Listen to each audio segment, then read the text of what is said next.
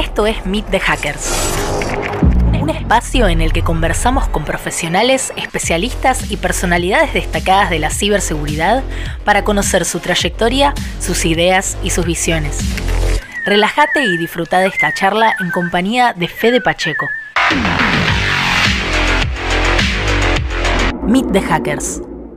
Damas y caballeros, estamos acá con el señor Mariano del Río. ¿Cómo andas, Marian? ¿Qué hace, Fede? Todo bien, todo bien. Gracias por la invitación. Por favor, un placer, un placer conversar con vos. Em, siempre tendemos más a, leernos por las redes este, y, está, y uno, uno, cree que está, que está conectado, pero hace falta estas conversaciones y por eso quiero aprovechar para preguntarte cosas y, y ver en qué andás también. Y mm, como empezamos con todas las, em, como las entrevistas, quisiera saber un poco cómo arrancó en vos esta, estas ideas, primero de tecnología, de seguridad, remontándote para atrás en el tiempo, si cuando eras chico, ¿cómo empezó? ¿Cómo te conectaste con esto? Mirá, la verdad es que tuve en cierta manera la suerte de tener desde chico computadora en casa. Eh, si bien era una familia de clase media, media baja, eh, había computadora, así que me acuerdo, la primera computadora fue una IBM PS1. Mira. Eh, antes había tenido Atari y demás. y la verdad es que me puse, me dio curiosidad, más allá de mi etapa gaming, que gamer, que tuvimos un poco todos.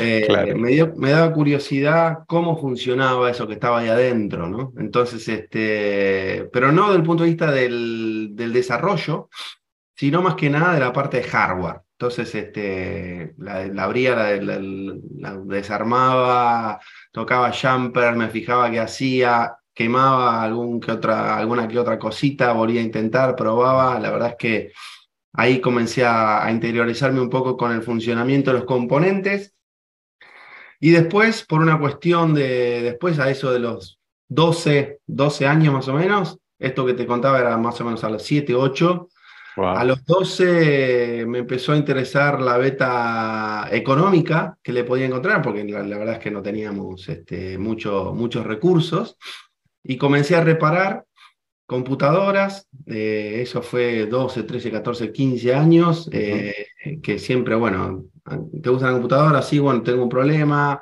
Eh, arreglar la computadora, instalame, bueno, en su momento me acuerdo de las placas de sonido con sus jumpers y sus eh, de recursos y demás, que era conflicto de nada, conflicto de, recursos, toda, esa parte tan, tan tediosa con la placa ISA, Son Blaster, me acuerdo así. Eh, armaba computadoras, y la realidad es que después se fue dando la, esa pasión de, de, ir aprendiendo. Tuve el primer clon, me acuerdo que era una TX1, DX2, no me acuerdo en ese momento, era una, un 486 SX, no sé cuánto, eh, que tuve el, el, placer de poder armarla a poco con un gabinete, con cosas así que íbamos, que íbamos comprando. Y la realidad es que se dio un poco así, el hecho de, la supervivencia y también la, la, curiosidad, ¿no? que es un poco lo que disparó todo eso. Qué buena, buena combinación, porque también las ganas eh, mezclado con la, por ahí con la necesidad, viste, que genera muchas cosas. Está buenísimo eso. Y, mm, aparte, por ahí, para poner en contexto también a la gente, estamos hablando de que no es que, decíamos, bueno, cuando eras antes de los 12 años, que fue como una, como bueno, que el acercamiento a las compu, ahora por ahí es normal eso, por supuesto, pero hace, 30 años no era normal el acercamiento a la computadora, las ganas de algo que no sabíamos bien de qué se trataba, pero una caja con cosas. Este, así que es interesante como para contextualizar, ¿no? Si no pareciera, bueno, sí, pues ya los 12 años, hoy chicos, ahora ya los ah, yo también. Este, y después, em, bueno, vos habías hecho colegio técnico o, te habías arrancado sí, bueno, tuve, tuve este, escuela pública primaria, escuela pública secundaria, colegio industrial. Eh, ahí, bueno, aprendí a soldar, aprendí a hacer tableros, tableros eléctricos, el famoso mástil en, tornería y demás. Eh, arreglar el colegio, que era un poco la, las clases de taller, era arreglar el colegio, pintar, eh, vidriería, todo tipo de oficios. Pero después, por cuestiones de la vida, cambié un poco mi orientación, me tuve que cambiar de turno de la mañana para la noche, que es un poco como terminé el colegio, mm. y me pasé a administración de empresas. Así que terminé, siempre me gustó la parte industrial, pero por cuestiones de, la mm. vida me cambié de, de, turno y terminé en colegio, en el mismo colegio que tenía también la, la beta de administración de empresas, era un colegio de seis años. Así que si bien terminé después de muy grande el colegio, por cuestiones también de, de tropiezos de la vida y demás, eh, sí, estudié, mi base es industrial y, realmente está, si pueden transitar esa etapa está, está buena, está muy buena. Claro, claro, claro, qué bueno. ¿Y ahí, y cuando te encontraste con, ya con, con, algo que se pareciera o que tenía, tuviera más forma de seguridad o de las cuestiones que te encontraste en el camino? Bueno, ahí está, está bueno eso porque con el hecho de poder seguir eh, reparando computadoras, armé mi propio laboratorio en lo que era un, cuartito que tenía mi abuelo en la casa, en, mi casa, digamos, eh, familiar. Ahí armé un laboratorio donde después le sumé reparación de impresoras y demás. ¿Y qué pasa? Me tocó una época donde empecé a armar computadoras. En esa época eh, se instalaba mucho Windows, que era el sistema operativo que la gente más te pedía, que no mm. se solía considerar la licencia como parte de un costo muy asumible. Y, bueno, en ese momento estaba Windows XP y me topé con algo que me pareció muy, muy divertido y que podría ser quizás el inicio de mi mayor eh, curiosidad por la seguridad, que fue el Blaster.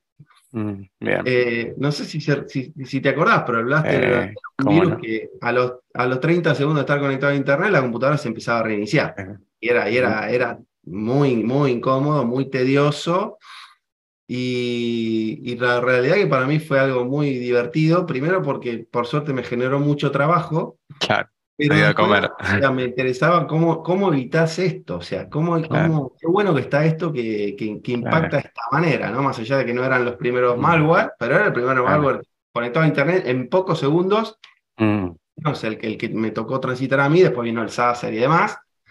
Eh, eso me, voló la cabeza. Y ahí empecé a meterme en el malware, pero no como, como te podría decir para hacer este reversing y demás, sino cómo proteger, cómo proteger la computadora, qué recaudos tomar para no estar tan expuesto a eso, ¿no? Entonces, en su momento, bueno, después era instalar la computadora, actualizarla, eh, instalar el parche eh, que evitaba el, lo que afectaba el, blaster. Y ese fue un poco el, el, inicio, o sea, la, afectación del malware a la vida de la gente, porque venían los chicos, no podían estudiar, no podían hacer nada, la computadora se reiniciaba, yo ya sabía lo que era, porque eran, centenares de casos. Claro, claro. Pero decía, qué interesante esto, este, esta, este daño, ¿no? Este, esta, maldad pero me gustó mucho y eso me empezó a meter en lo que después se dio como el equipo Defender, Blue Team y demás, ¿no? Pero mi, mi, mi, este, apetito por la seguridad empezó por las computadoras infectadas. No, muy bueno, muy bueno porque todos tenemos un punto de entrada y generalmente el, el malware fue bastante como omnipresente, especialmente cuando la, la, solución de antivirus eran cosas más simples y trabajaban por firmas y cosas más estáticas.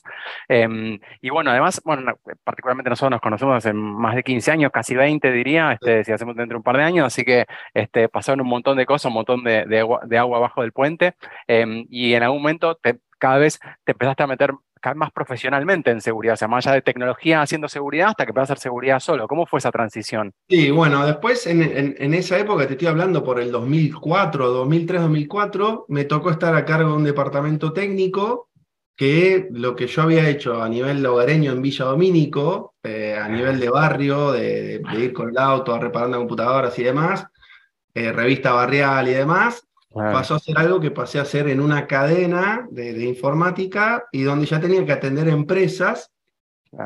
Eh, y justo se dio una cuestión personal que, que, bueno, era la llegada de mi, de mi primera hija.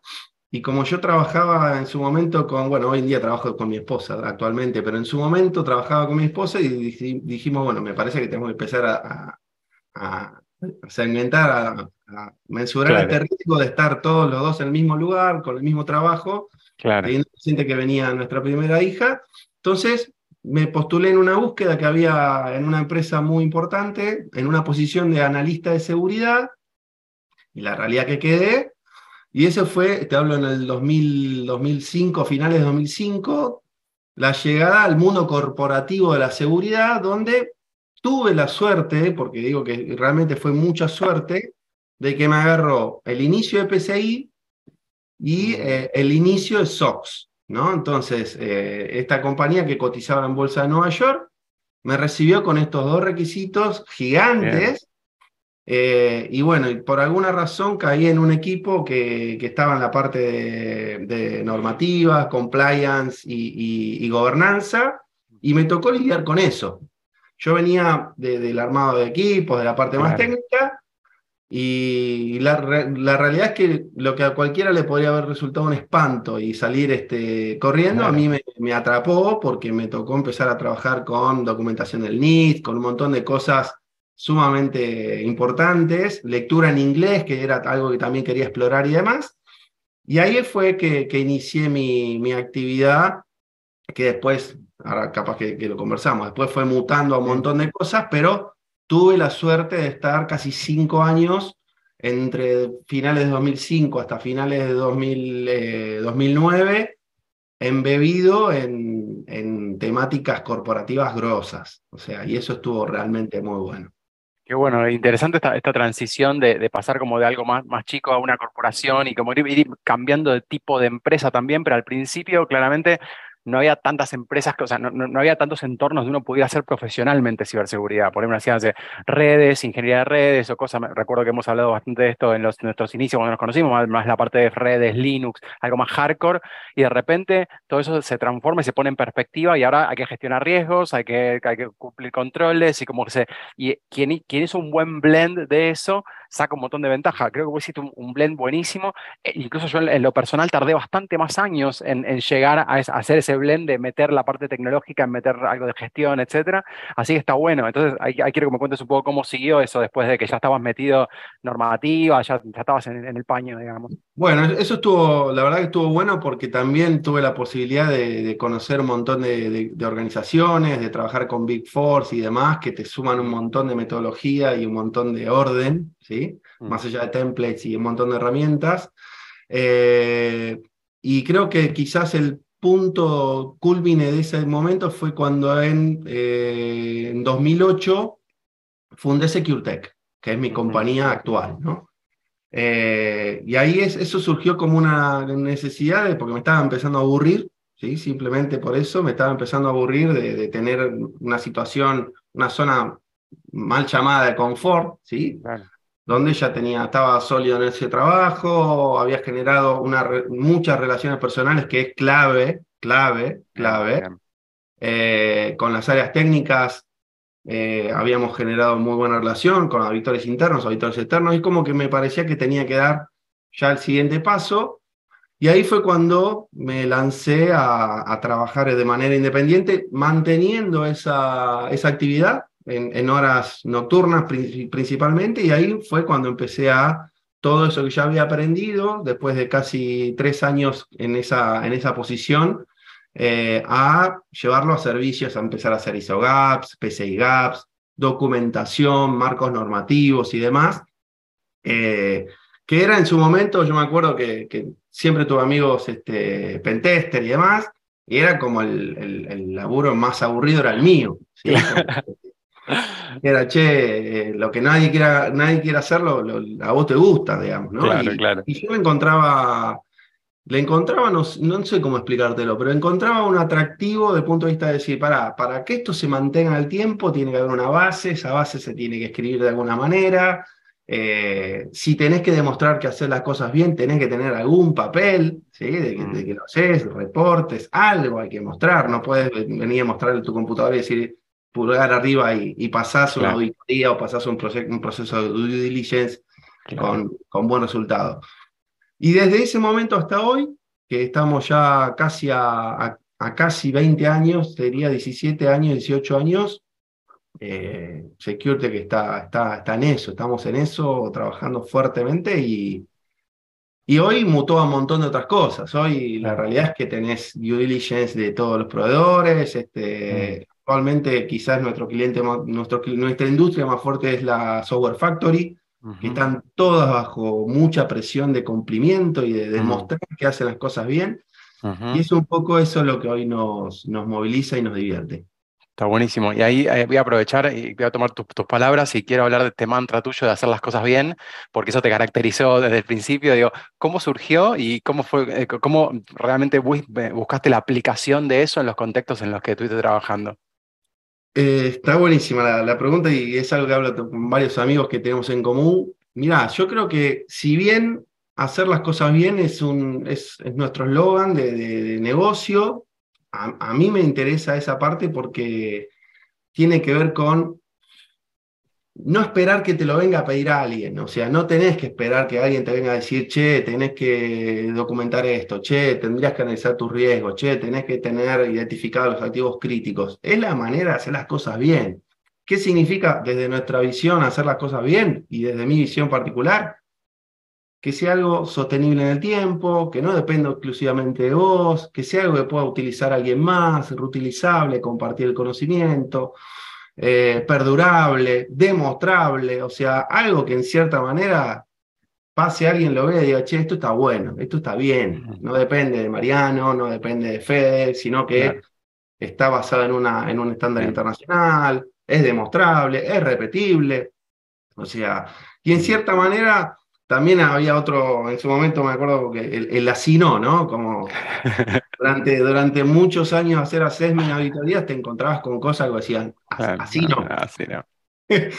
así, este, así que hoy en día el, el, hacer las cosas bien para nosotros es eso, es poder decir que cumplís un determinado objetivo, el por qué, tener los papeles, tener la evidencia, eh, basarte en algún estándar internacional, no en algo que se te ocurre a vos, que está buenísimo que se te ocurran cosas, pero está mucho mejor si la puedes respaldar con algo que diga, mirá, me baso en esto, me baso en esto, me baso en esto, y sobre todo que sea perdurable en el tiempo. Me parece que tuvimos la suerte también de que algún marco normativo nos acompañó, por ejemplo, en un GDPR y todo lo demás que hace responsabilidad proactiva, al poder demostrar que haces lo que decís que haces a nosotros nos ayudó para poder fortalecer esa necesidad de decir, che, está buenísimo lo que hacemos, pero tenemos que poder demostrarlo, ¿no? Y es ahí Donde, donde encontramos un pilar.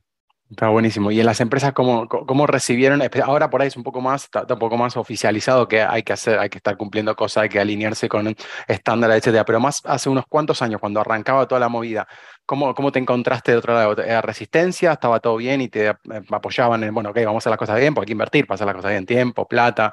¿Cómo, te encontraste con ese, ese universo de, del otro lado? Fue difícil, muy difícil. Te diría que, que si lo llevo a, mi, a, a quién era mi cliente interno, en su momento y quién es hoy cambió radicalmente. Por ejemplo, en su momento era eh, el CISO o el IT manager y hoy es el CEO, el cliente de nuestros servicios. O sea, hoy a mí me llaman directivos, no me llama más. Sigo hablando y sigue siendo importante, pero digamos, la preocupación llegó más arriba. Claro. Entonces, al llegar más arriba, que era lo que generalmente hablábamos en ese momento, 2008, 2009, 2010, de convencer al management, de hablar con, la, con, el, con el leadership de, la organización. Eh, y ahí quizás era, nuestro trabajo estaba en, hacer una especie de, coaching, mentoría, ayudar, dar formas de comunicar las cosas, de que no quede el riesgo en tu escritorio, documentalo, escalalo, mostralo. Hoy eh, esa preocupación la tienen, al menos en los casos que nos convocan a nosotros, la tiene el top management de la organización. Y eso también tiene que ver con el desastre que está ocurriendo, ¿sí? El desastre que está ocurriendo a nivel de impacto en las organizaciones respecto a los incidentes, principalmente el ransomware. Mm. Eh, nosotros vemos que, que, cambió el público que al menos nos convoca o, nos escribe. Yo te podría decir, Fede, que los últimos mm. cinco años, entre, te diría un poco más, entre 2015 y 2023, nuestro principal interlocutor es la dirección de la organización. Claro, claro. Y eso es una batalla en cierta manera que la comunidad fue ganando porque claro. todos los libros te decían, sí, el management, el management, pero nunca llegábamos al management. Totalmente. No, o sea, no, no, totalmente. Nunca llegábamos ahí. Así que creo que, que, es, al menos desde lo comunicacional, un, un camino que hemos este, ganado. Y obviamente tiene que mm. ver con el impacto y el desastre que está haciendo eh, los incidentes de ciberseguridad en los negocios. Sí, lamentablemente siempre termina siendo por el, por, el terror, por, el, los problemas, por el incendio, lógicamente, pero bueno, mm, se llega de alguna manera. Y, quiero conectar esto con, con, tu recorrido de lo, lo, que fue ir aprendiendo estas cosas, porque ¿qué pasa? Ahora si uno se quiere poner a aprender algo, uno va a tomar un curso, terminó. Pero digo, cuando no había tanto de esto, ¿cuánto fue agarrar la norma, leerla, tratar de entenderla y bueno, buscársela o, ir, o, estudiar algo? ¿Cómo, cómo, te, ¿Cómo te manejaste con ese recorrido para ir aprendiendo el oficio? En mi caso particular fue eh, material disponible en Internet. O sea, fue horas, horas, horas eh, y, navegación. Y me acuerdo de tomarme el subte y tener un documento del NIS impreso y leerlo eh, y, quemar, quemar párpado ahí. En ese caso, en mi caso, el NIS me parece una mm. fuente inagotable de información sumamente valiosa. Ahora hay muchas más Está el CISA haciendo un gran trabajo también, o sea, en ISA, INCIBE, a nivel de, habla hispana, eh, pero es lectura, o sea, más allá de que sí he hecho entrenamientos y, cosas por el estilo, no tuve la posibilidad de certificarme en muchos casos por una cuestión económica, eh, cosa que no, me parece ni mal ni bien. Si se puede, estaría bueno que lo hagan porque también es una forma de, de tener credenciales. Claro. Pero en mi caso particular fue material, material, leer, leer, leer, eh, meter foco en el inglés eh, a duras penas y, buscando palabra por palabra en su momento, porque no había tenido la posibilidad de tener más allá del inglés del colegio. Eh, pero sin ningún lugar a dudas, la, fuente inagotable de información es Internet. Y me parece que ahí tiene que estar el, foco de quien quiera iniciarse, más allá de que obviamente está buenísimo YouTube, pero en mi caso no era YouTube la fuente de, información, es más, yo cuando empecé no existía YouTube, eh, pero sí eh, leerse, leerse esos PDFs del NIS que, que parecen interminables, pero están bonitos. Totalmente. Y algunos, incluso algunos están en español, así que está bueno también. Por, Tal cual. Pero bueno, el inglés, lógicamente, es parte del desarrollo profesional, es, poder aprender inglés para poder consumir de primera mano un montón de cosas, está bueno. Y se te acerca gente a preguntarte por dónde arrancar, qué puedo leer, etcétera, porque me imagino también vos, teniendo tanta lectura encima, etcétera, vos decís, ah, toma, tenés estos siete documentos, tenés 200 páginas cada uno, te dicen, no, pará, dame un video de TikTok más fácil, este, se te acercan preguntarte. Sí, sí, sí, la verdad que hay, hay consultas eh, de todo tipo, desde, che, ¿qué, documento utilizaste? ¿Tengo que armar tal metodología? ¿Qué me recomendabas? ¿Dónde puedo bajar políticas? Eh, cosas de ese estilo que siempre digo, la política no la bajes, la política adaptala, analizá lo que te sirve y escribí lo que necesitas, que, que, es un poco también el mensaje que siempre damos. Pero sí, obviamente siempre está el que quiere acortar el camino. Me ha tocado también tener que armar equipos y demás, y te das cuenta que quizás estamos frente a una generación eh, o, las últimas dos generaciones de chicos que quieren algo mucho más ágil y dinámico y resultados más, más este, visibles.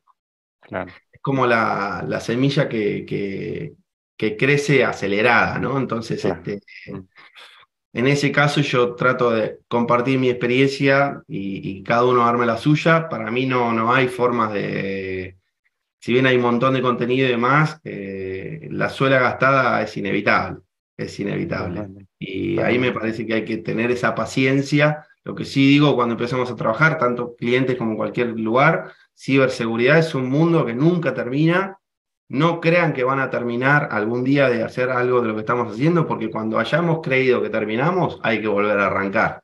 O sea que eh, si vas a trabajar en esto es 24/7 y a, remar. No, no, hay, no hay atajos. ¿sí?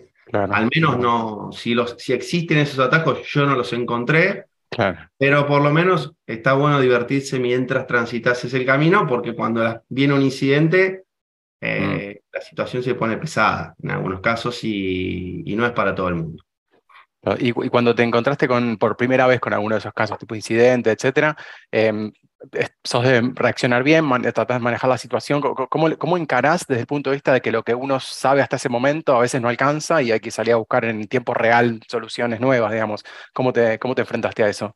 Mira, tuve la suerte de estar en incidentes muy, muy, muy complejos eh, no sé, por darte un ejemplo de uno que puedo mencionar porque ya se hizo público, me tocó trabajar en el FIFA Gate, eh, que fue un, caso atrapante, atrapante por el volumen, por, por las connotaciones globales y demás.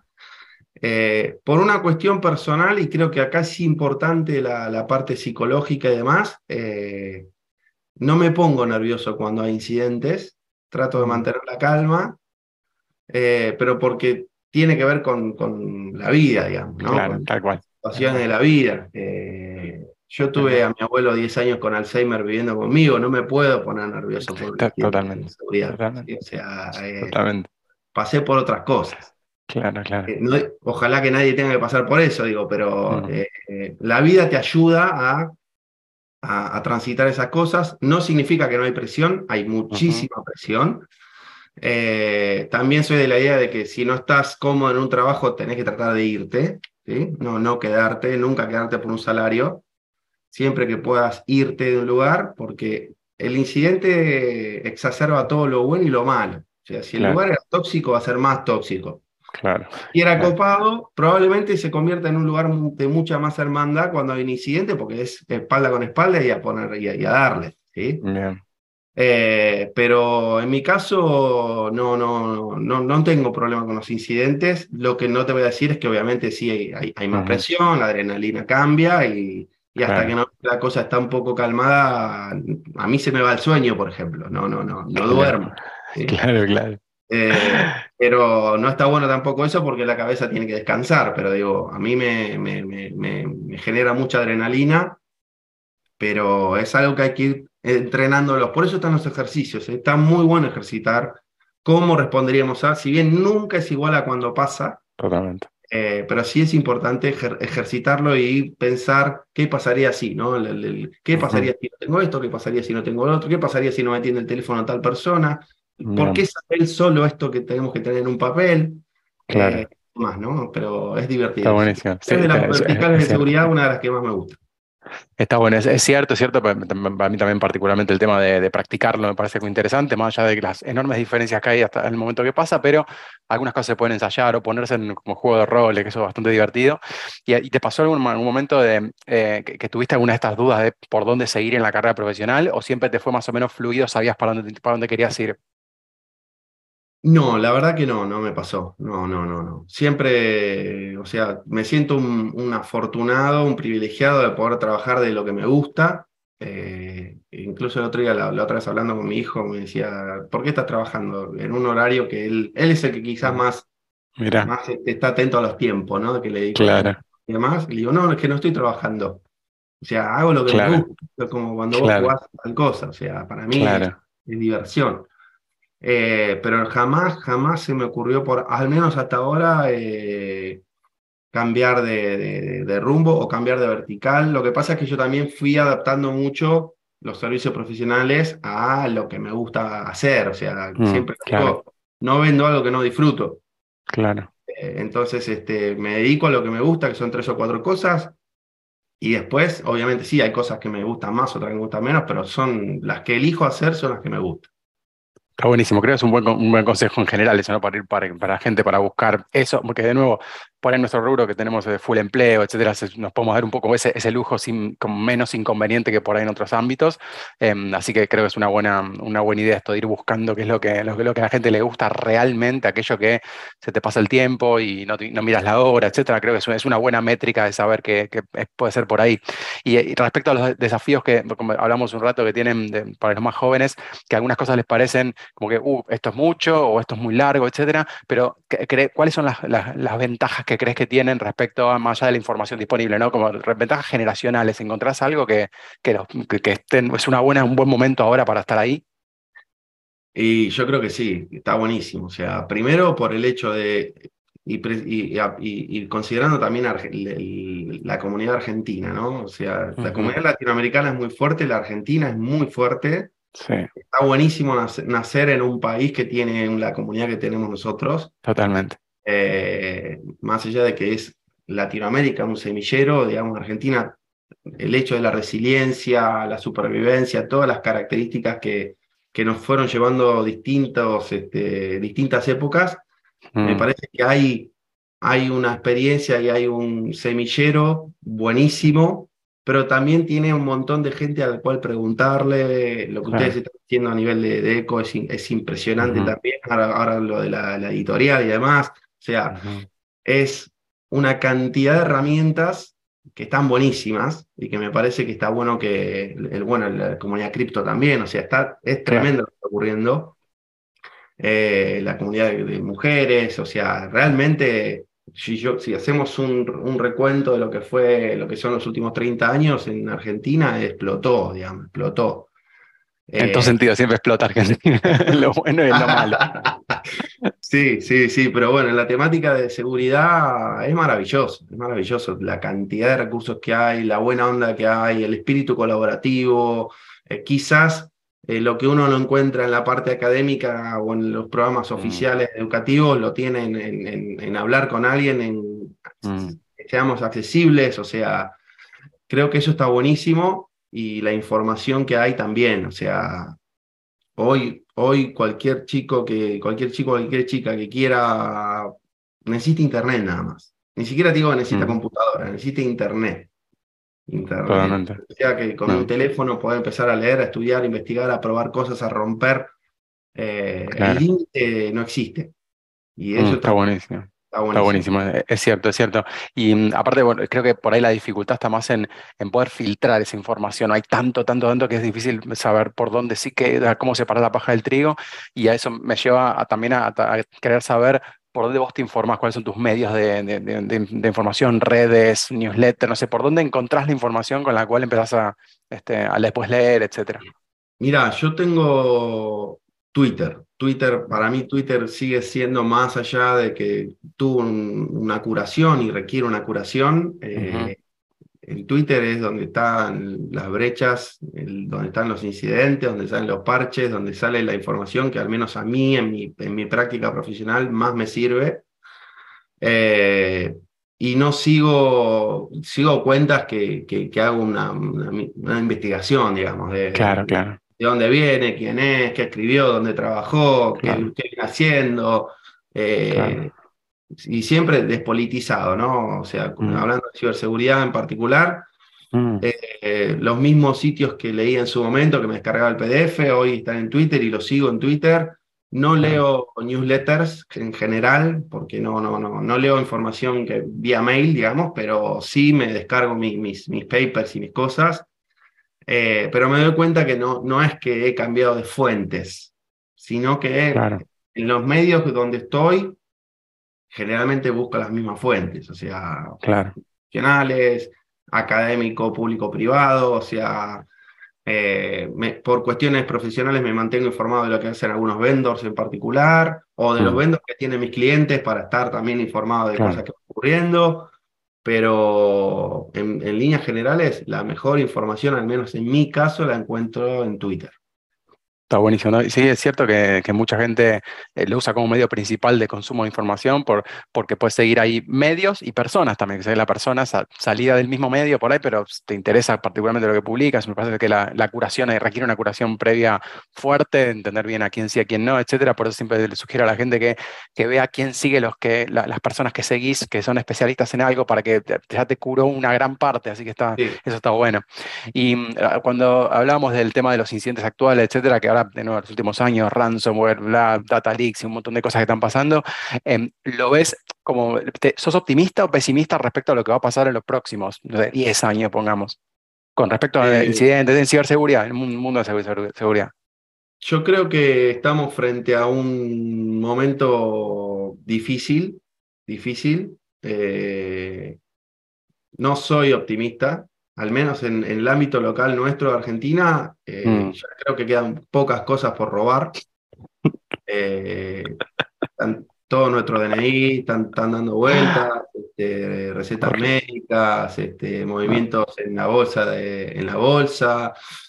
Eh, creo que quedan pocas cosas por robar, pero a nivel, a nivel global me parece que, que estamos en desventaja. Estamos en desventaja al potencial que tiene y, todavía los procesos de investigación y demás siguen siendo muy burocráticos como para poder estar a, la altura de la agilidad que requiere perseguir bandas criminales en, los tiempos claro. Totalmente. ¿Y hay, un país que crees que está haciendo las cosas eh, muy bien? Sacan Estados Unidos por ahí, que, es difícil también de, leer, ¿no? Puede hacer muchas cosas. ¿Algún país que, te, que, observes particularmente? A ver, a nivel, de, a nivel de ciberseguridad y de protección de datos, yo siempre sigo mucho la, comunidad europea. Me parece que incluso con GDPR marcó, marcó un antes y un después, que ahora cumplió cinco años hace poquito. Eh, pero no veo a nadie que, que, esté mejor desde el punto de vista del impacto que están teniendo. Obviamente los recursos económicos y las mm. políticas de Estado marcan la diferencia, cosa que ninguna de esas dos la tiene Argentina, ¿sí? Eh, pero me parece que Comunidad Europea, no países que se quieren ir de la Comunidad Europea, sino Comunidad Europea, colaboración, inteligencia de amenazas, información compartida. Eh, mm. Eso, eso me parece que está bueno. Eh, el CISA está haciendo un muy buen trabajo, me parece que incluso con el catálogo y demás está, está empezando a marcar un camino muy importante. Eh, incluso en algunos casos cambiando un poco el paradigma de qué vulnerabilidad atender y cuál no, cuál, no, dejando un poco de lado las, las, los CBCS y el criterio numérico mm. sin, sin contexto, ¿no? Claro. Eh, teniendo presente que los recursos son finitos y que hay que poner foco en lo importante, me parece que está haciendo un gran trabajo, pero eh, Latinoamérica la veo en, general muy expuesta, muy expuesta. Quizá Brasil tiene un poco más de, foco por el, porque siempre fue, digamos, un, un continente dentro de un continente. Claro, claro pero no veo, no veo, tengo la suerte de trabajar en todos esos países y estamos todos igual, digamos, en ese sentido. Quizás sí a nivel estatal hay más compromiso en otros países, pero eh, no soy optimista de los tiempos que vienen. Claro, y, si, si hubiera que hacer una acción o una o dos acciones principales para empezar a mover la aguja para un lado, hablando del, del ámbito local, ¿se, te ocurre por dónde? esa altura si fueras CISO del país, ponele, ¿dónde, ¿dónde pondrías el dedo? Mirá, yo creo que un gran tema pendiente en Argentina que pasa también cuando haces assessment y demás, es que todavía no, no tenemos un inventario claro de, la, de los activos más críticos. O sea, seguimos hablando de infraestructura crítica, sacamos glosarios, hacemos eventos, cóctel y demás, pero no, no estamos ni siquiera relevándolas. Claro. Que tengas idea, Fede, de eso se habló en 2008. me, acuerdo que participé de una charla donde se iba a convocar a las universidades y demás para hacer el catálogo de infraestructura crítica, cosa que no se hizo todavía vamos descubriendo infraestructura crítica a medida que la van rompiendo, no, no porque la queremos proteger. O sea, es, muy loco, es muy loco porque estamos muy atrás respecto a lo que hizo el resto de la región. O sea, claro, claro. Nos quedamos en, en el comité, en, mm. la burocracia, y no hay acción, no hay acción. Eh, o si la hay, es muy, muy lenta y, y tarde. ¿no? Entonces, este, si tuviese que trabajar hoy, si tuviese que poner a alguien hoy a hacer algo, es relevar lo más crítico, hagamos un buen análisis y si tenemos dos pesos para invertir, vayamos donde más nos duele. Y ahí van a estar los servicios esenciales, no hay duda de que está por ahí. La salud, la energía, este, el agua, o sea, lo, esencial de la, de la vida en comunidad, que hoy depende y tiene componente tecnológico afectado o que va a ser afectado por ransomware Ojalá que no, pero no tengo ninguna duda que va a ocurrir.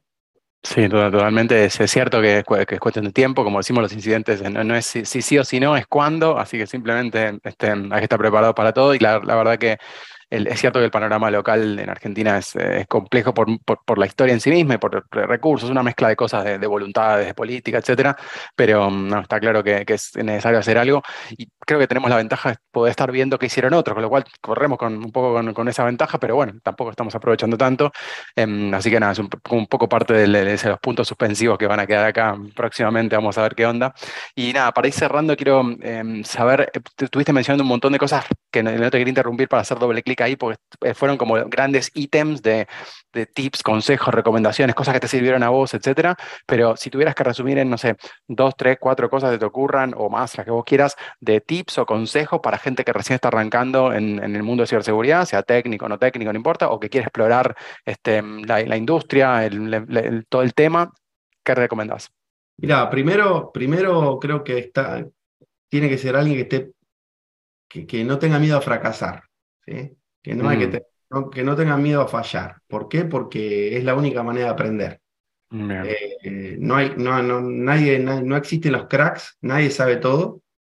Eh, depende mucho del tiempo y la dedicación de cada uno, de la perseverancia, la resiliencia, todas características soft, por decirlo de alguna manera. Claro.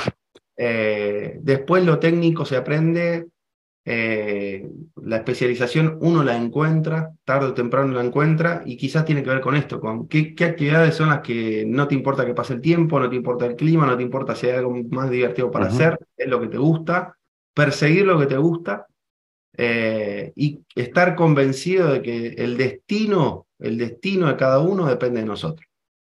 Espectacular. Espectacular, está buenísimo. Me quedo, me quedo con eso y me, y me quedo también que, conecto con lo que decías al principio del relacionamiento, que también pareciera como que con la virtualidad y la tecnología, etcétera, pareciera como que, que no hace falta, pero la realidad es que lo es todo y mueve mucho la aguja y hace mucho la diferencia en relacionarnos, conocer gente, conectarnos. Y eso también lo mencionaste, así que está bueno. Y nada, algo más que quieras dejarnos este, para, para pensar y para reflexionar. No, no, no, la verdad que muchísimas gracias por el tiempo y muy linda la charla y bueno, que la, repitamos en, algún lado en breve. Seguro, muchísimas gracias, María, nos vemos. Abrazo grande. Adiós, bye bye. Esto fue Meet the Hackers. Condujo Fede Pacheco. Si te gustó la entrevista, compartila en tus redes, difundila entre tus contactos y seguinos en Spotify. Ah, lo más importante, no te pierdas el próximo episodio. Para saber más sobre Ecoparty, visita ecoparty.org o seguinos en arroba ecoparty en todas las redes sociales.